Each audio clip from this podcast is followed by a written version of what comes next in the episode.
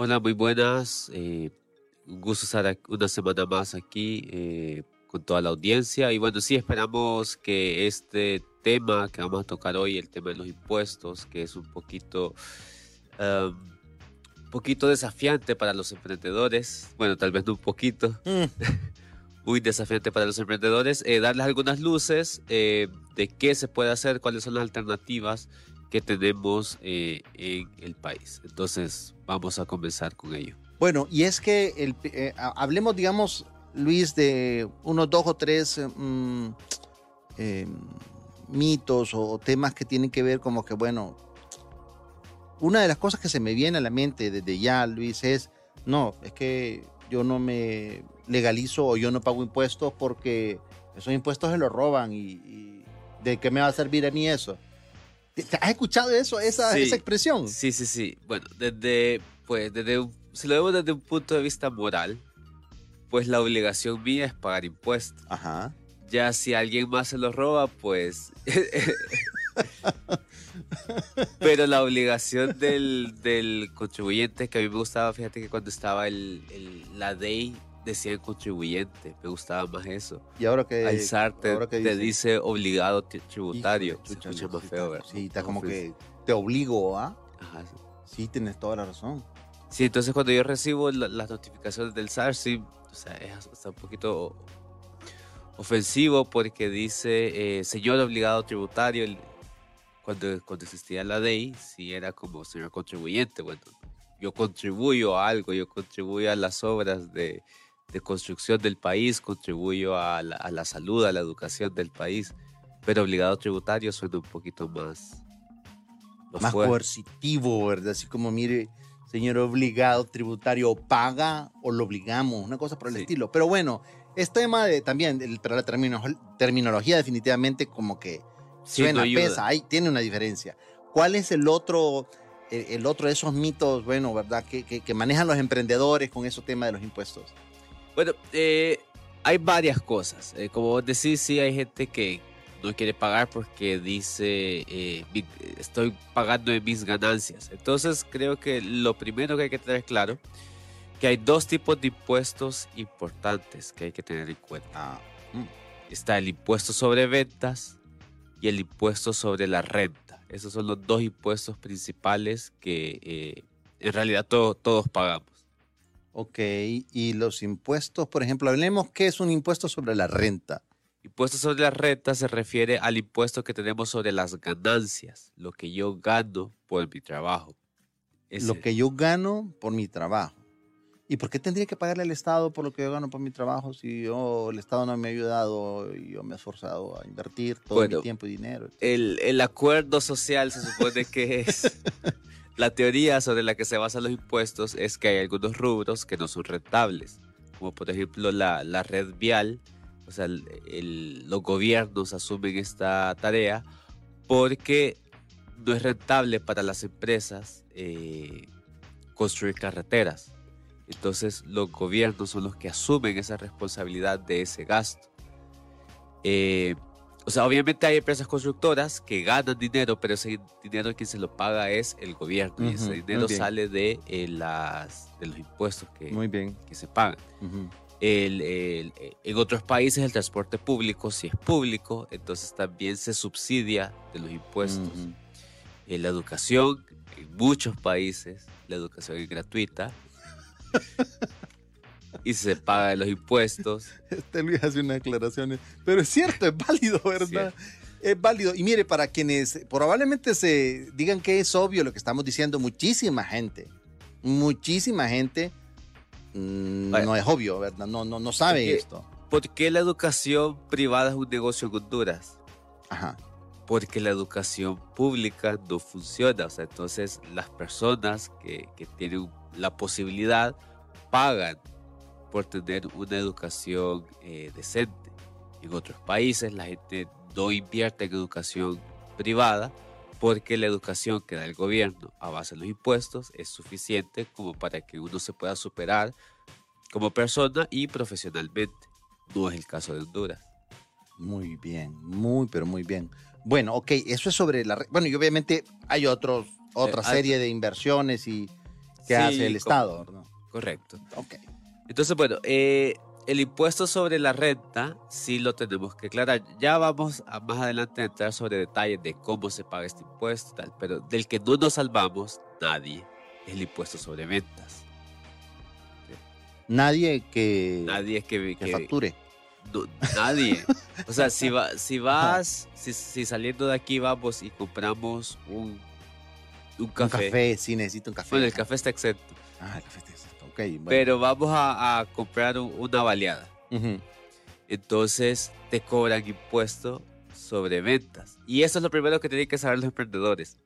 El impuesto sobre la venta no lo paga la empresa ni el emprendedor, lo paga el cliente.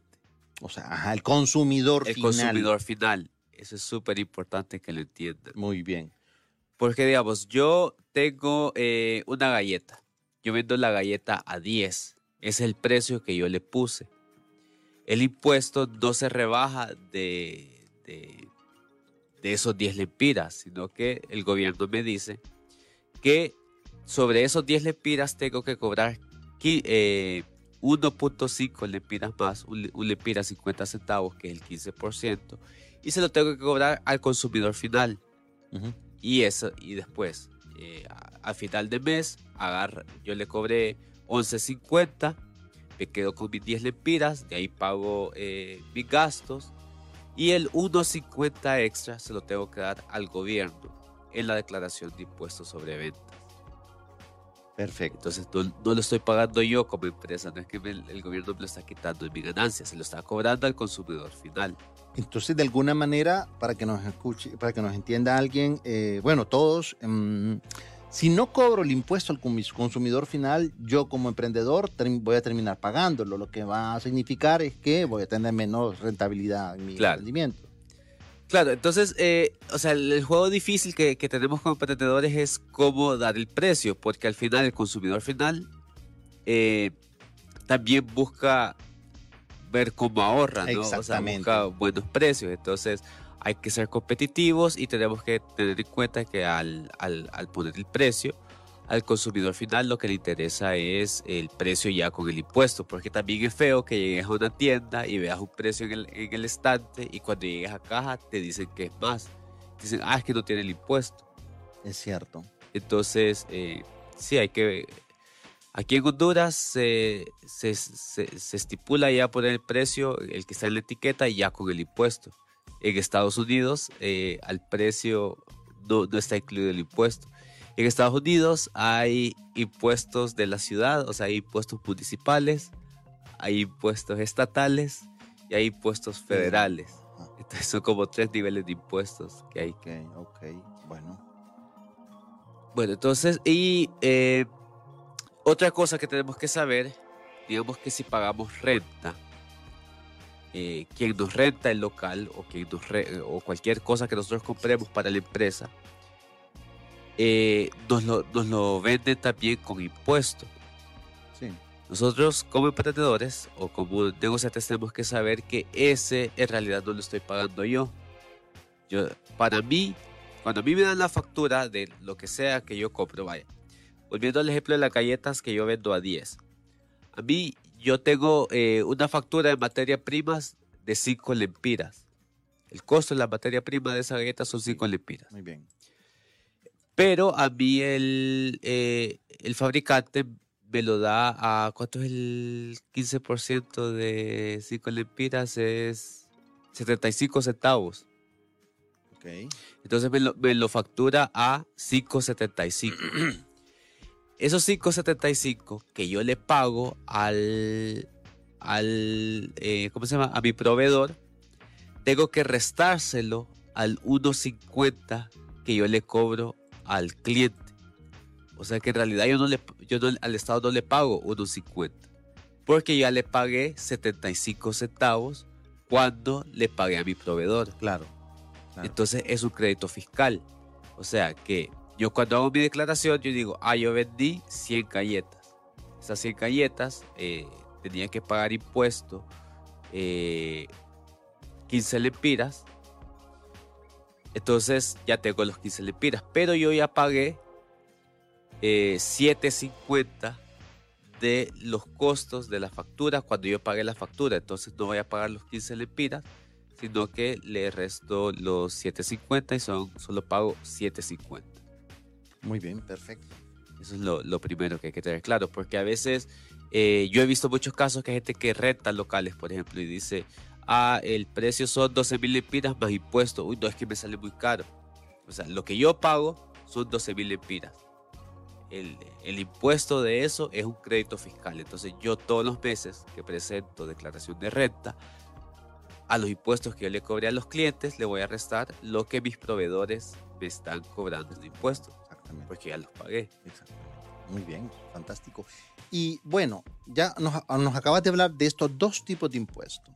Ahora, mencionaste algo también que ocurre allá con los gringos. Eh, aquí en Honduras ocurre también algo parecido en alguna alcaldía. Digo, porque están escuchándonos a nivel nacional. Claro. Eh, lo que sí hay, hay otro impuesto. Es que le digo, los principales son de renta y de, y, de venta. Pero las municipalidades cobran un impuesto que se llama sobre volumen de ventas.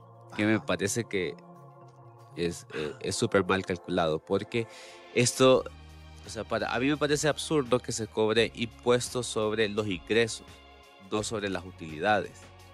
Muy bien, tiene sentido, claro, por supuesto. Claro, porque, por ejemplo, el impuesto sobre renta es, eh, vaya, para las empresas, eh, la sociedad anónima, es el 25% de lo que gana. O sea, ya restando todos los gastos que todos tuve. Los gastos, sí. Pero si me calcula un impuesto antes de que yo eh, reste mis gastos y mis costos, puedo, puedo terminar en pérdida eh, porque, o sea, yo, yo pude haber facturado un millón de lempiras en un año y eso, ese dinero ingresó a la empresa, pero para generar ese un millón de lempiras, yo tuve que haber eh, pagado planilla, pagado proveedores, eh, pagado intereses de, de financiamiento y puede ser que eh, la ganancia que me quede la tenga que pagar impuestos. Y te quedas sin ningún tipo de utilidad. Claro. Entonces yo creo que sí, el, los gobiernos deberían considerar que no, nunca se debe cobrar impuestos sobre el ingreso. Sobre la ganancia sí, ya cuando resté mi gasto. Entonces, porque ¿qué pasa si al final de mi ejercicio yo tengo pérdida? Si el, si el impuesto está calculado solo sobre el ingreso, igual lo voy a tener que pagar. Muy bien. ¿Y no te parece que, por ejemplo, es una forma también de decir, bueno, vamos a ver, ahorita se me ocurre, eh, tiene que pagar planillas este, este emprendedor, ¿verdad? Entonces lo paga todas sus deudas y después paga el Estado, aunque es un montón, ¿verdad? Bueno, sí, tienes razón, no tendría sentido. Bueno, buen punto. Eso para los emprendedores, para todos nosotros, es una muy buena recomendación que se le puede dar a las autoridades, ¿verdad? Sí, y después me imagino que también uno paga de forma escalonada en rango de, de ingresos, supongo. Sí, el impuesto sobre renta sí es de forma escalonada. Por ejemplo, eh, el gobierno estipula creo que son 220 mil limpinas anuales para las personas que están exentos sobre impuestos sobre renta. Entonces, si ganas menos de 20 mil lempiras al mes, eh, estás exento de pagar impuestos sobre, sobre renta. Eso es importante para los autónomos y eso es eh, lo principal sobre lo, lo, que yo quiero hablar. O sea, cuando uno, eh, vaya, decías que al inicio que hay muchas personas que trabajan de forma informal para no pagar impuestos. Sí. Bueno, para mí eh, sí es importante comenzar de forma informal. Tal vez al gobierno no le gusta que diga, que diga esto, pero para formalizarte, constituirte ya como empresa, hay que incurrir en unos costos. Y ya, eh, incluso cuando vas a alzar, te hacen firmar un contrato de adhesión, o sea, ya es como algo que te va amarrando. Y no sabes si el negocio te va a dar. Entonces, antes de constituirte, yo creo que es importante probar si mi producto va a tener aceptación, si, eh, si cuánto estoy ganando, si los márgenes que estoy ganando eh, me sirven para cubrir mi operación, si, eh, si son las ganancias que yo espero tener. Entonces puedo comenzar eh, con prototipos, con pruebas, antes de constituirme, o sea, darme unos 3, 6 meses, ya estoy diciendo, este negocio me da, le voy a dar adelante. ya cuando yo ya estoy convencido de que el negocio tiene futuro. Pero ¿qué pasa si yo voy a probar? A ver, si, si voy a poner una pastelería. Eh, yo tengo un trabajo, yo conozco un montón de gente que tiene un trabajo y después del trabajo hace galletas, hace pasteles, hace bisutería. Entonces, eh, está probando a ver si le funciona. Ya cuando he, demostrado que sí, sí funciona, entonces ya sí hay que dar ese paso de formalizarse, porque, digamos, si quiero ser proveedor de una empresa, me van a pedir factura. Claro. Entonces ya tengo que, estar constituido. Y eh, en Honduras hay varias alternativas. O sea, puede ser comerciante individual, puede ser eh, sociedad de responsabilidad limitada, sociedad anónima, esas son las más comunes. Claro, existen otras eh, estipuladas en el Código de Comercio, como la, sociedad comandita y la sociedad cooperativa. Pero las más comunes son comerciante individual, eh, sociedad de responsabilidad limitada, sociedad anónima. Y hay otra forma. Si hoy voy a trabajar de forma independiente, el SAR me permite que como persona natural yo firme un contrato de adhesión y que trabaje con recibos por honorarios profesionales. Entonces, si yo voy a trabajar a los emprendedores, eso es sobre todo en el, en el área de servicios, mm, les mm. recomiendo no constituirse, sino que solo ir al SAR y decir que van a ser eh, profesionales independientes. Entonces, lo que necesitan es tener original y copia de su DNI, de su documento de identificación, y original y copia de un recibo de, eh, servicios públicos, ya sea del ENE o del, o del servicio de agua. Y van con eso y se presentan al SAR. Y dice que quieren eh, tramitar un, eh, un recibo, un talonario de recibos por servicios profesionales. Entonces eh, van a alzarlo, eh, les van a dar un número, lo van a pasar a la ventanilla y lo primero que les van a hacer que si, si no tienen su RTN, les van a dar su RTN. Ya una vez con el RTN eh, y los otros dos documentos, el DNI el recibo de, de la N, original y copia, entonces les hace un contrato societario. no, les hace un contrato de adhesión que es como un compromiso de que yo voy a declarar impuestos y si me toca pagar impuestos los voy a pagar. Y les pide un correo electrónico. Es importante eh, que cuando vayan al SAR tengan saldo en el teléfono porque eh, cuando lo activan el, el, el, contrato les mandan un código al correo y ahí tienen que dárselo a la persona que, que los atiende en ventanilla. Entonces ya con esto, con este contrato de adhesión, pueden ir a una imprenta una imprenta autorizada por el SAR porque eh, el de recibo por honorarios profesionales es un documento fiscal que tiene CAI. Muy bien. Eh, van con eso y les imprimen su talonario de recibos. Normalmente, casi todas las empresas, las imprentas que yo he sabido, cobran 250 lempiras por el talonario de recibos. sin importar el grosor o la cantidad. Normalmente son 50 recibos lo que te dan. Okay, okay, y la primera vez tienen vigencia de seis meses. ya después de cuando vuelven a imprimir, ya tienen vigencia de un año. Muy bien. Eh, hay, hay imprentas que lo venden más caros, pero ya, digamos, si queremos que sea a color o, con, o, con papel, eh, este papel químico que, que, no necesita papel carbón. Oh, pero normalmente 250 lempiras y ya tiene eh, su, su talonario de recibos y ya pueden ofrecer sus servicios eh, con documento fiscal. Entonces ya pueden ir donde una empresa y eh, decir, vaya, yo reparo computadoras, reparo celulares. o campañas de marketing digital. Campañas de marketing, hago diseño gráfico, eh, limpio ventanas. Cualquier servicio. Muy bien. Se, se puede cobrar con este documento fiscal. Y hablamos de esto, ¿verdad? Aclarando, ¿verdad? Eh, el, la el SAR no nos paga. No, hablamos de este tema con Luis porque creemos que es súper importante, porque muchísima gente no conoce este tema, Luis, ¿verdad? Sí, hay gente que tal vez hace fletes y tal vez eh, hay una empresa y va a la empresa y va a ofrecer su servicio. Obviamente la empresa le va a pedir eh, factura. Entonces, si yo tengo un carro y puedo hacer fletes, yo puedo ir a la empresa y le digo, mire, no tengo facturas, tengo recibo por honorario. Y ese es un documento que le sirve a la empresa para sus impuestos. Eh, y, o sea, ya, ya, ya, eh, ya podemos trabajar eh, legalmente con, con, otras empresas. Ahora, ¿qué, qué, ¿qué cosas hay que tener en cuenta? Que el SAR hay, que, hay que ser disciplinado porque eh, yo tengo que, que, los saludarios estos vienen con dos copias. O sea, yo hago uno original y el original se lo doy al cliente y me quedo yo con una copia. Sí. Entonces eh, yo al final del año tengo que agarrar todas las copias y tengo que presentar mi declaración de impuestos sobre renta.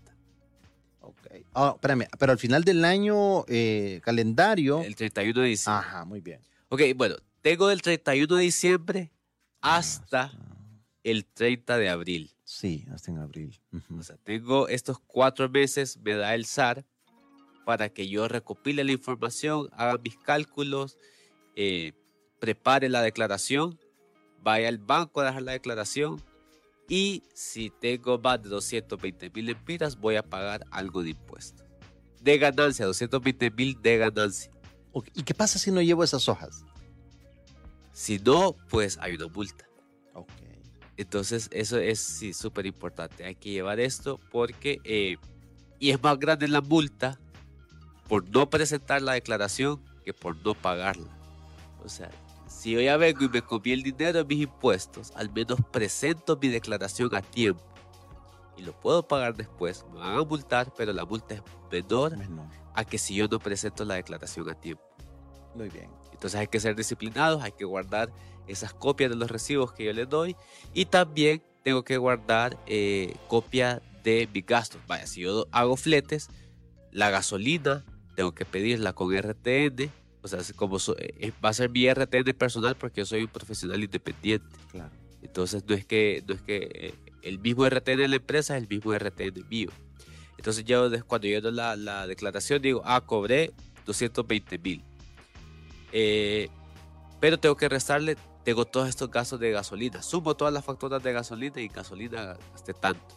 Si tengo un ayudante, lo hago que me firme un recibo. Un recibo, no hay no hay problema. Puedo, ir a, a, cualquiera, a cualquier papelería y comprar un talonario de recibos y que me firme que yo le estoy pagando como planilla. Claro. Y los resto de mi ganancia. Entonces, todas esas cosas yo voy restando en mi ganancia. Eh, si a veces tengo que pagarle el, almuerzo al ayudante, eh, o a veces para hacer una negociación, yo invito al cliente a un café, pido esa factura, nombre la empresa y la voy restando de, mi ganancia. Porque eh, son 220 mil de mi ganancia. Y está el tema del 12.5%. Ok, hablemos del 12.5%. Que cuando uno da recibo por honorarios profesionales, eh, la empresa me va a retener 12.5%. Entonces es importante que la empresa a mí me dé un comprobante de retención. Este 12.5% es la mitad del 25% qué es lo que tendría que pagar. Claro, claro, por supuesto. Entonces lo que está haciendo el SAT es que me está cobrando impuestos anticipados.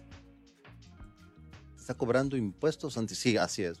está comprando, eh, entonces ya, digamos, eh, si yo paso después el, el, el ¿cómo se llama? El, la parte que yo tengo exenta de impuestos y tengo que pagar impuestos, entonces yo lleno mi declaración y hay una parte donde se llenan las retenciones que me han hecho. Entonces, yo ahí pongo, a mí las empresas me retuvieron, o sea, sumo todos los comprobantes de retención que tengo, me retuvieron este, esta cantidad. Esta cantidad. O sea, es impuesto que yo ya pagué. Muy bien. Entonces, no la tengo que pagar porque ya me lo retuvo la empresa.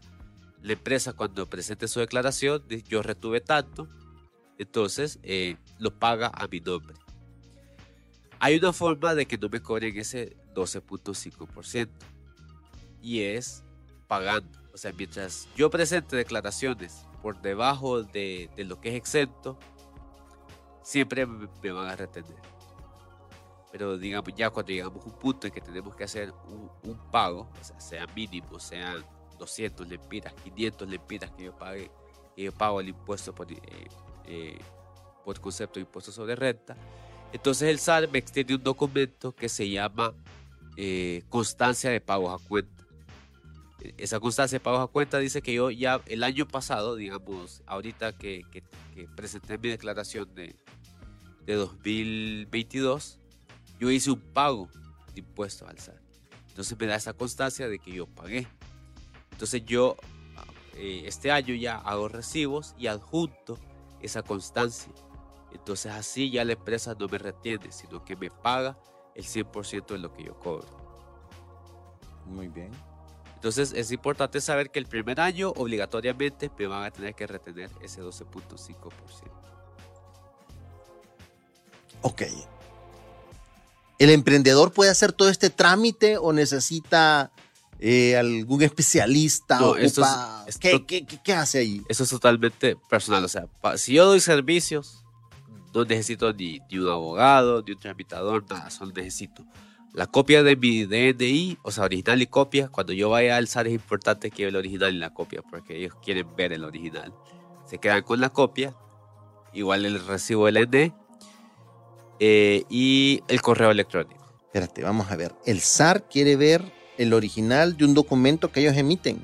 No, el, DNI lo, lo Ah, perdón, el DNI, perdón, el DNI. Yo pensé que el, RTN, perdón. Ah, no, el, RTN. Ok, ya, ya, ya, ya. Ahora, importante, cuando uno tramita su RTN, y este es para todo el mundo, ya sea que sea emprendedor o no, porque digamos cuando vas a pedir trabajo también te piden tu RTN, Porque es importante porque eh, cuando yo estoy en planilla, la empresa paga ese impuesto por mí.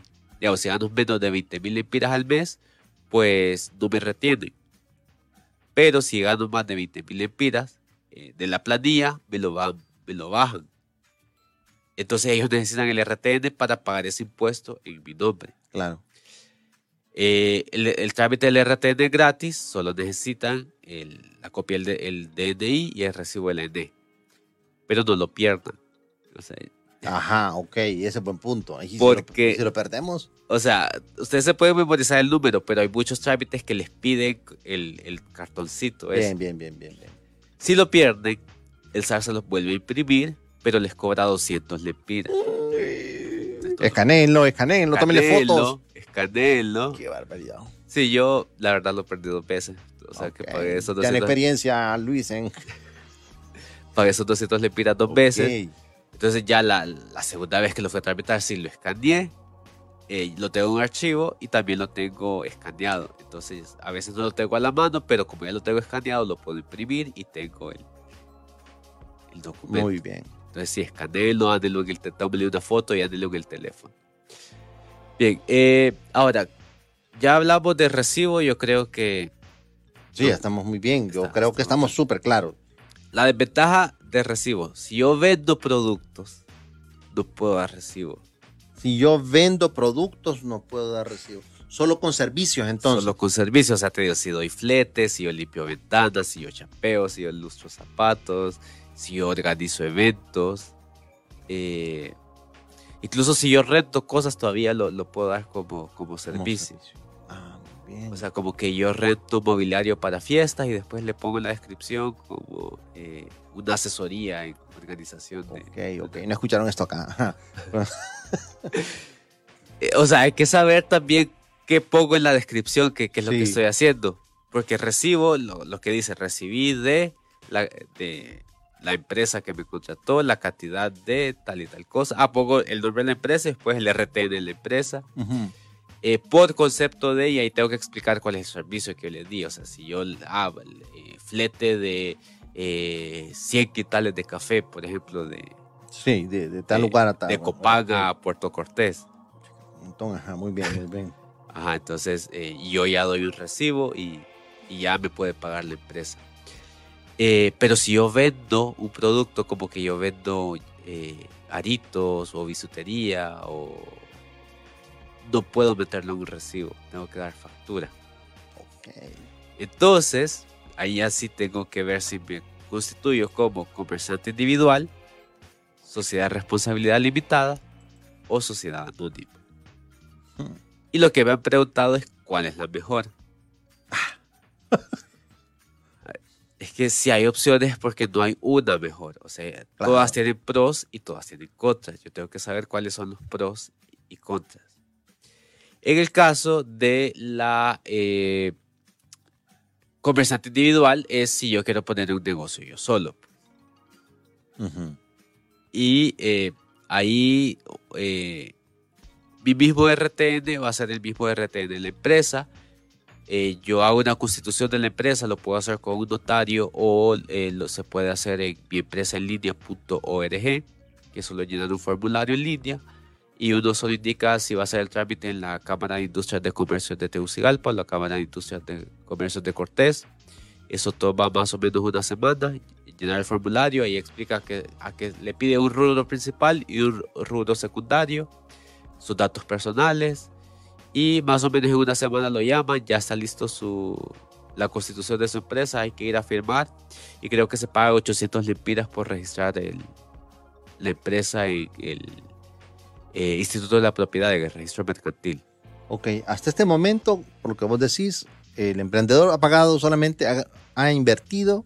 El tiempo de llenar el formulario, de moverse a... Y pagar 800 lempiras. Y 800 lempiras. Ajá, ok. Acto seguido. Acto seguido hay que ir al SAR y decir, mire, yo ya tengo mi constitución eh, y necesito facturas. Ah, pero antes tiene, tiene que el emprendedor ir al SAR a sacar su RTN después hacer este trámite en mi empresa en línea y después volver al azar a decirle, ya tengo mi constitución. Sí, ahora, depende, o sea, si sos conversante individual, que conversante individual es, el, una empresa que es una sola persona. Sí. En ese caso sí tenés que ir al SAR primero, eh, sacar tu RTN, porque tu mismo RTN personal va a ser el mismo RTN de la empresa. Sí. Y después ya que, estás constituido como conversante individual, puedes ir al SAR y decir, mire, yo necesito facturas, porque yo voy a vender productos. ¿Y qué tipo de productos van a vender?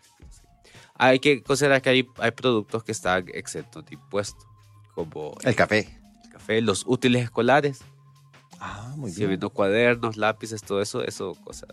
Y entonces, mm, no lo cobro o no, o no dejo que me lo cobren. ¿Cómo es la cosa allí? Claro, entonces, eh, cuando uno va al SAT a pedir facturas, tiene que decir, mire, yo voy a vender este tipo de producto. Entonces ahí él le va a explicar, ah, este producto está, está exento de impuestos. Luis, discúlpame, ¿las computadoras todavía siguen exentas de impuestos? Yo me acuerdo que hubo un tiempo que... Tengo entendido que hay que justificar lo que como es para educación, entonces hay como un vacío jurídico ahí. Chucha. Ok, sigamos adelante.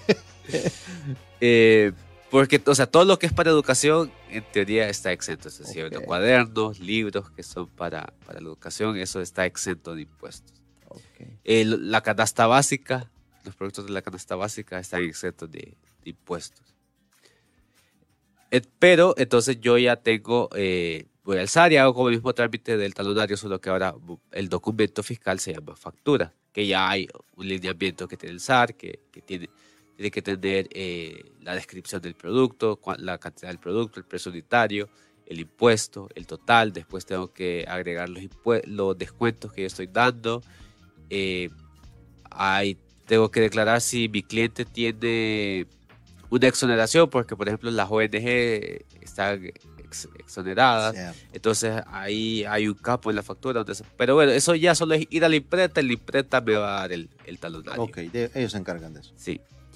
Eh, ya cuando yo ya tengo mi talonario de eh, facturas, yo tengo que presentar otra declaración, que es la declaración de impuestos sobre ventas. La declaración de impuestos sobre renta se presenta una vez al año. yo tengo hasta el 30, este año como 30 de abril en domingo y el primero de mayo es feriado. Tengo hasta el 2 de mayo, pero si lo pueden ir haciendo desde ahorita, Ah, no, de ahorita, porque el 2 de mayo todos los bancos van a estar llenos. Llenos, sí, me acuerdo de, un episodio de, Los Simpsons, ¿verdad? un día que él presentó los impuestos tardíos, ¿verdad? Y normalmente los bancos abren hasta medianoche ese día solo para presentar impuestos, pero igual, todo el mundo lo deja hasta el último día posible. Entonces, yo empiezo a prepararlo en enero, a ver si lo, si lo si, lo puedo presentar en enero, lo presento en enero. Tengo hasta el, 2 de mayo para pagarlo. pero mi declaración ya está presentada. Entonces ya, ya me ahorré la multa más grande. Perfecto. Ahora, en el caso de impuestos sobre venta, la declaración es mensual. Ok. Todos los meses yo tengo que, si yo no vendí nada, tengo que poner eh, ingreso por venta cero. No voy a pagar nada, pero tengo que presentar esa declaración. Ok, y hay un tema importante, ¿cómo lo presento? ¿verdad? Ajá. Eh, que hay a tu correo electrónico, te llega un enlace, te metes a la plataforma y demás. Hay varias formas. Eh, si ustedes se meten a la página del SAR, ahí están todos los formularios que se pueden imprimir. Ustedes los pueden llenar a mano. Impriman varios, llenenlo en carbón por si se equivocan, porque es muy importante tener cuidado de que se llene. O sea, el SAR sí da oportunidad de que yo rectifique después una declaración, pero ya les enciende una alerta a ellos de que si este eh, contribuyente está corrigiendo una declaración, puede ser que tenga otra declaración que necesite corrección. Ah. Entonces eso les da una alerta para que me puedan hacer una auditoría. Entonces mejor hacerlo con tiempo, con calma. Y eh, si lo van a imprimir, eh, en impriman varios por si se equivocan y los llenan en carbón hasta que estén seguros de que esté todos los datos correctos, todos los datos de lo que yo vendí, todos los datos de lo que yo compré, cuánto cobré de impuestos y cuánto pagué de impuestos para hacer la resta y que al final me cuadre, mi total a pagar es tanto. Y ya voy al banco con eso y eh, presento la declaración y si tengo el dinero, que lo debería tener porque ya lo cobré, eh, lo pago ahí mismo. Muy bien. Tengo hasta el 10 del siguiente mes. Digamos, ahorita en abril tengo hasta el 10 de mayo para presentar y pagar eh, el impuesto sobre venta de abril. Tengo hasta el 10 de mayo. Ajá, muy bien, muy bien. O sea que tengo 10 días más del mes siguiente para hacer ese trámite. Ahora, eh, esa es una forma, imprimir los, los formatos que están en la página del SAT. Hay otro sistema que se llama Live, Declaración Electrónica de Tributos. Entonces este es un software que se sale en mi computadora. Eh, yo lo vinculo con mi RTN y ya me aparecen todos los, impuestos que yo tengo que pagar y yo lo puedo llenar ahí en la computadora y se puede enviar directamente con Live si tengo conexión a internet se manda directamente al SAR. Muy bien. Ahora es importante aquí sí eh, asesorarse con alguien que sepa de contabilidad. Ok.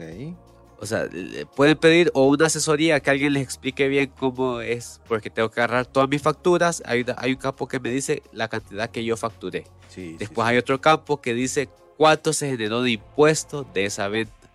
Y después tengo que ir restando todas las facturas que yo pagué, cuánto se generó de impuestos de esas facturas que yo pagué. Entonces tengo el impuesto que yo cobré menos el impuesto que ya pagué y la diferencia es el impuesto que tengo que pagar. Em, de las facturas. Carlos Villagra nos, nos pregunta, em, ¿por qué las empresas le preguntan a uno si necesita factura con RTN o sencilla? Porque que, o no ocupa factura. Porque quieren evadir impuestos. Porque para el SAR, si eh, el registro de que la transacción se hizo es la factura. Entonces, si viene, si yo vendo galletas a 10 lempiras y alguien me dice, ah, no necesito factura y yo no la facturo, entonces no le digo al SAT que vendí esa galleta. Entonces no pago esos 1.15.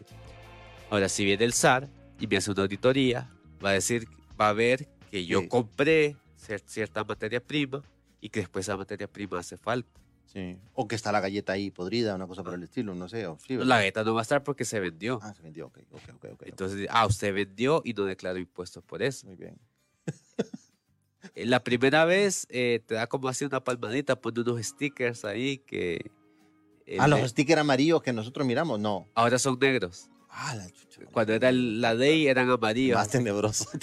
Ahora son negros. y te dice como inconsistencias con... O sea, si uno no da factura Ahora, te puede llegar a cerrar el negocio. Ok, pero hay un par de cosas. Mira, ya casi nos vamos y hablemos un poco, Luis, entonces sobre sobre esta, esta serie de actividades que tienen ustedes eh, ahí en Impact. Contanos. Antes de eso, eh, sí me gustaría que si hay emprendedores que tienen más dudas, necesitan una asesoría, que me pueden contactar. Eh, luisevilla.me se van a la sección de contacto, llenan el formulario y eh, ahí nos pueden contactar para una asesoría sobre Totalmente, yo voy a llenar ese formulario. Eh, lo otro es LS Emprende, Facebook, Twitter, Instagram, TikTok. Por ahí también me pueden contactar. Ok. Para Entonces, se van a internet, ponen luisevilla.me, lo escriben ahí en el navegador y se van a la sección de contacto, le escriben el formulario. Y, claro, porque otra cosa, una pregunta también interesante es, ¿dónde encuentro información, verdad? Eh, porque para muchos rubros, para muchos segmentos, inclusive para muchas personas, hablar como hablamos eh, es como, como un lenguaje común para todo, pero la verdad no es cierto. No es absolutamente cierto, ¿verdad? Uno tiene que hablar para la mayor cantidad de gente posible. Y muchísimas veces los contenidos que encontramos, inclusive en Internet, dentro de las oficinas, Luis, que se especializan en ese tema, no te hablan así como ser humano común y corriente, ¿va? como un hondureño cualquiera, sino que tienen unos léxicos ahí medio complejos, ¿verdad? Entonces sí, o eh, si no quieren ir al, sitio web, está Facebook, Twitter, Instagram, TikTok, LS Emprende. LS de Luis Sevilla Emprende, LS Emprende. Sí. Ok, háblanos un poco sobre estas actividades que, van a... Resulta que mañana, 16 de abril, es el Día Mundial del Emprendimiento. Entonces, eh, eh, en alianza Impact Hub y Connect Cowork, vamos a tener una jornada de capacitación. Vamos a dar cuatro temas. Vamos a hablar sobre la mentalidad emprendedora. Van a, vamos a hablar sobre temas de finanzas, cómo organizar las finanzas del emprendimiento, eh, temas cómo hacer un plan de negocios y cómo hacer un plan de acción para las empresas. Esto va a ser el 22 de abril, pero está en el marco de las, la, eh, del Día Mundial del Emprendimiento, 16 de abril. Ok, ¿y cómo puede asistir la gente? ¿Tiene que ser presencial? La gente puede buscar a Impact Hub Tegucigalpa en Facebook y en Instagram. Creo en, Facebook están como Impact Hub Tegucigalpa y en Instagram están como Impact Hub TGU. Ahí les escriben, quiero ir a esta actividad para que les den eh, más información. Va a ser un evento gratuito, pero sí tienen que registrarse con la gente de Impact Hub. Ok, ok. Sí, claro, eso para mm, atender la cantidad de personas que, que, van a llegar y demás, ¿verdad? Porque, porque, claro, planificando también esas cuestiones es mucho mejor. Y también va, va a haber sorpresas, entonces queremos saber cuánta gente contamos para, para preparar lo, el paquete de, de, sorpresas que va a haber para la gente que vaya. Mira que no nos quedó eh, eh, toda la hora, digamos, completa como para hablar de tanto detalle, pero ya, ya les dijiste, ya compartiste un tip eh, bueno, pues sí, escríbanle a Luis y él lo va a asesorar con, mayor especificidad. Yo honestamente nunca había tenido un invitado o inclusive nunca había hablado con una persona que de forma simple pueda hablar sobre impuestos. Ni siquiera la gente trabaja en oficinas de impuestos, ¿verdad? Pero gracias Luis por, por esta apertura de mente y este nuevo aprendizaje. Bueno, la verdad es que a veces uno va a alzar y alzar lo que le importa es que uno pague sus impuestos. Entonces, eh, nosotros, emprendedores, pues nos apoyamos y, vemos cómo hacemos para estar en paz con el SAR y no pagar multas o pagar impuestos de más, pues. Ok, muy bien, pues ya lo saben, eso de en paz con el SAR me gustó. Porque bueno, como obligados tributarios tenemos que hacer, eh, hacer esas declaraciones y, y demás. Bueno, les quiero agradecer por su tiempo y por seguir este espacio. Eh,